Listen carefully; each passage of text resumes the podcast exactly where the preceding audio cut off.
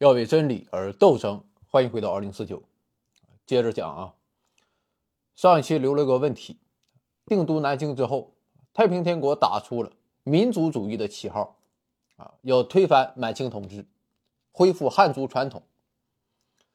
要知道，汉人士大夫啊是深受满人压制的，在整体的权力分配上，啊，清政府是重用满人，啊，监视汉人。满人当官的机会啊，也要比汉人多啊，而且为了压制汉人，啊，朝廷还大兴文字狱，最后搞的啊，汉族知识分子啊，文章他都不敢做了。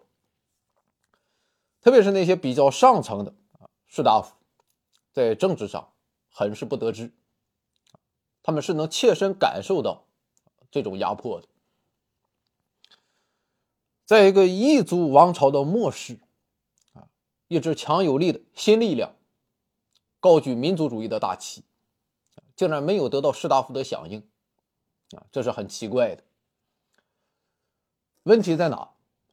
问题就在拜上帝教，啊，因为拜上帝教，啊，不只是扫荡啊各种民间乡土信仰，同时也对儒家文化啊采取一种排斥的态度。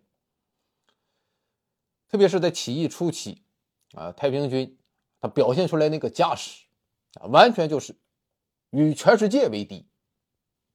当时洪秀全就编了个故事，说上帝啊曾经召见孔子，啊，他本人也在场，啊，是亲眼目睹了发生的一切。上帝把孔子啊猛烈的批判了一番，啊，说孔子写的书全是错误。现实社会啊，之所以存在这么多问题，啊，就是孔子把人给教坏了。于是上帝啊，就批评孔子，还把他暴揍一顿，啊，打的孔子一直求饶，到处跑。要说洪秀全这个人，啊，在很多方面确实很超前。我觉得去去年网上，啊，还有个视频，是马克思和孔子谈话。洪秀全比他们不知道高到哪里去。其实咱客观的讲啊，洪秀全还是相当重视儒家思想啊，毕竟也是读了那么多年圣贤书。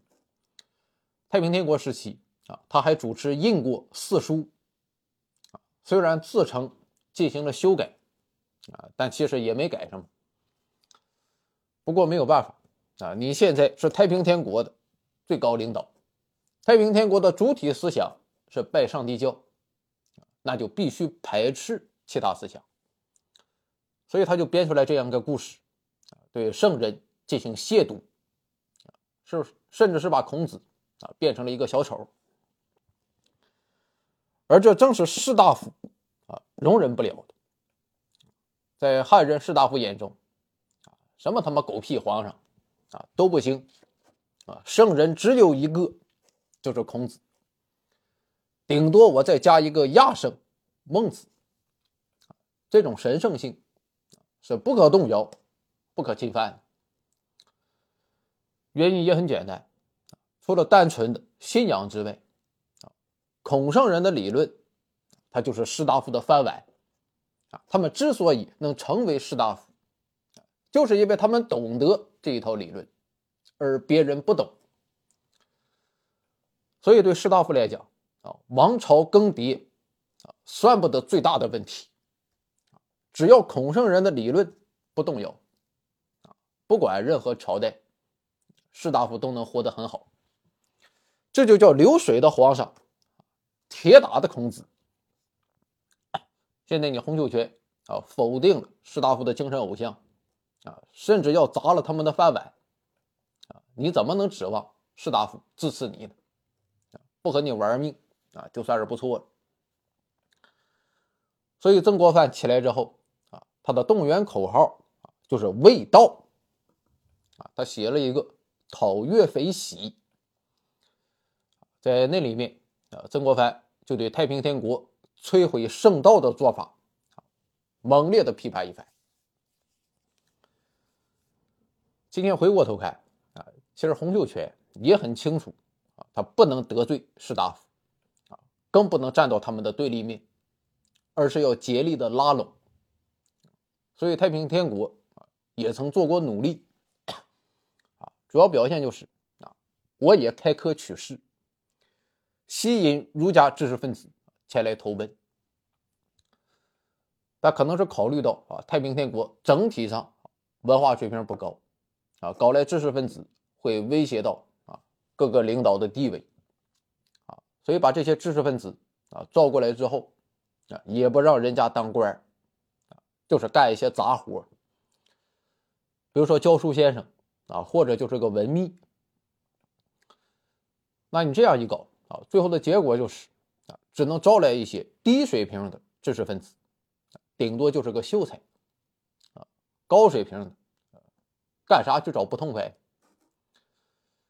一方面，太平天国在精神上啊蔑视士大夫的偶像；另一方面，在现实中。啊又不给士大夫具体的权利，于是他就丧失了士大夫的支持。当时也有很多士大夫啊做过抉择，最后他们得出结论，啊，如果太平天国起义成功了，啊，士大夫的命运可能还不如活在大清。而回顾历史，如果农民起义啊没有士大夫的支持。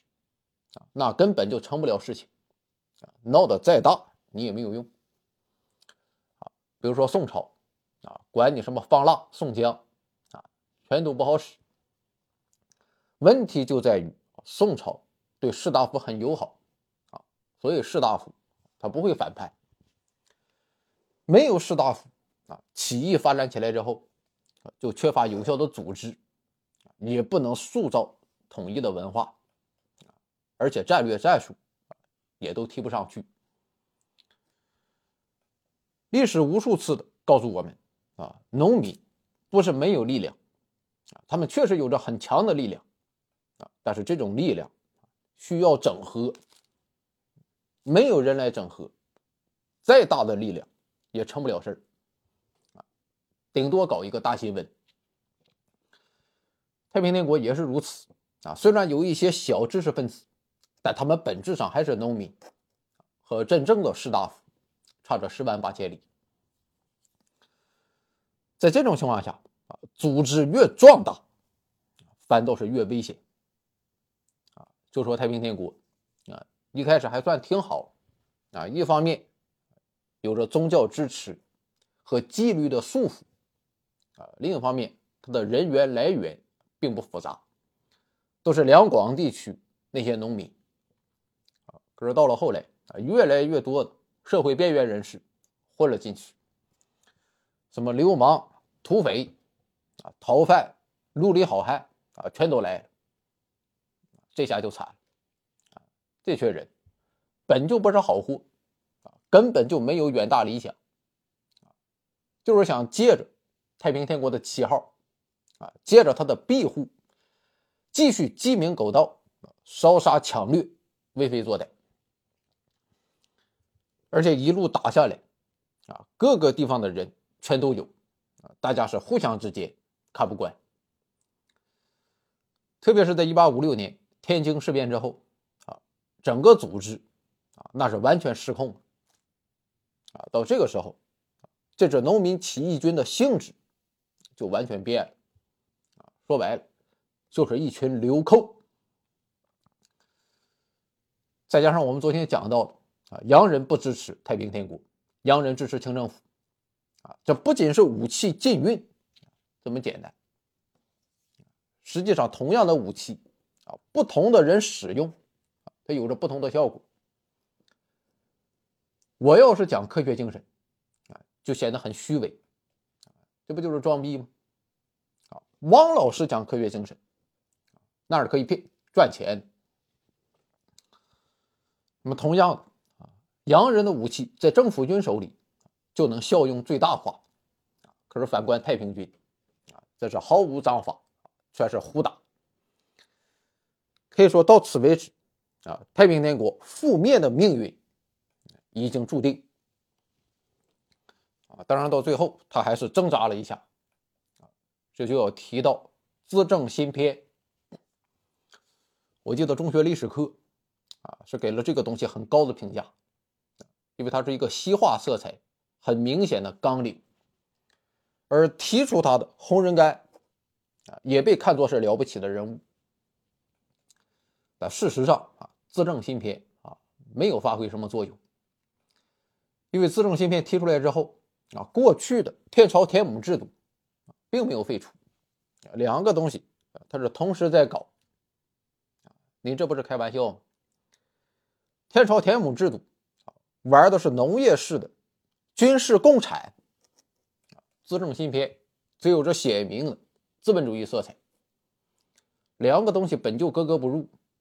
所以到了实际操作中，啊，太平天国的那些领导啊，根本就不知道怎么去实行资政新篇这套方案。啊，当然到最后啊，他也没有实行。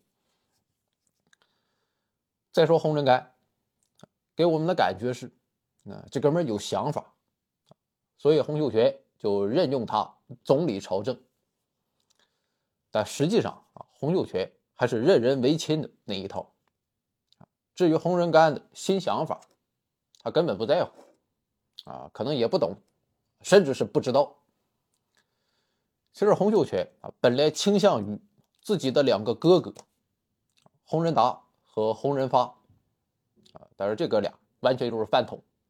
正好这个时候洪仁玕回来了，啊，洪仁玕是洪秀全的堂弟，啊，算是自家人，啊，那就用你吧。至于洪仁玕本人，啊，虽然有能力搞理论建设，但是他也没有高招去拯救太平天国。虽然说总理朝政，但下面的人根本就不听他的。到头来，资政新篇就是一张纸，一张废纸。情况就是这么个情况。啊，明天再讲一下太平天国的影响。啊，那么这个系列。基本就结束了，请看下集。